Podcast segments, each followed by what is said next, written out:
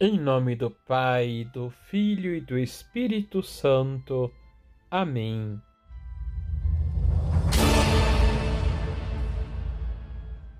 Olá, tudo bem com você?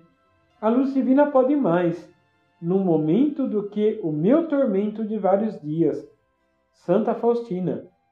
Deixe seu like, se inscreva e compartilhe. Não custa nada. Liturgia, Liturgia diária. diária. No Evangelho de Mateus, capítulo 8, versículos de 5 a 17, um centurião, um soldado romano, um não-judeu, se aproxima de Jesus com muita fé. Ele representa os futuros pagãos que se juntarão na comunidade cristã. O centurião intercede por um servo que ficou paralítico.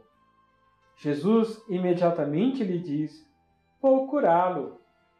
O centurião, porém, responde: Senhor, eu não sou digno de que entres em minha casa. Diz uma só palavra e meu empregado ficará curado. O centurião completou. E em seguida o centurião completou, lembrando que, como oficial, basta ele dar ordens que seus subalternos as executam. Jesus também pode fazer o mesmo. Ele fica surpreso com a fé do pagão e diz: Em verdade vos digo, nunca encontrei em Israel alguém que tivesse tanta fé. Eu vos digo: muitos virão do Oriente e do Ocidente e se sentarão à mesa no reino dos céus, junto com Abraão, Isaque e Jacó, enquanto os herdeiros do reino serão jogados para fora, nas trevas, onde haverá choro e ranger de dentes. Os pagãos serão admitidos ao novo povo de Deus e compartilharão a glória dos ancestrais judeus, Abraão, Isaque e Jacó, enquanto o povo eleito, por sua própria escolha, se excluirá do reino.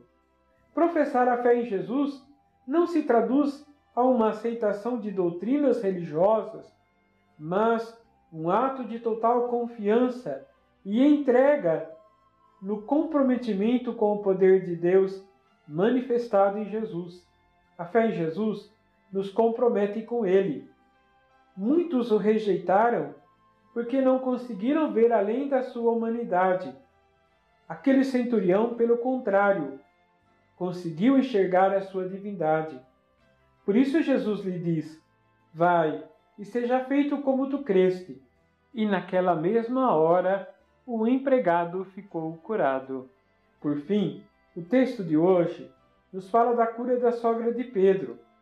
Jesus a tocou e ela, crendo, ficou curada. Crer em Jesus nos faz encontrar nele a graça necessária e nos compromete com o reino. Os sinais que ele realiza, mesmo que seja a nossa cura ou libertação, deve nos tirar do nosso comodismo e transformar-nos em discípulos comprometidos com o reino por ele anunciado. Vamos rezar?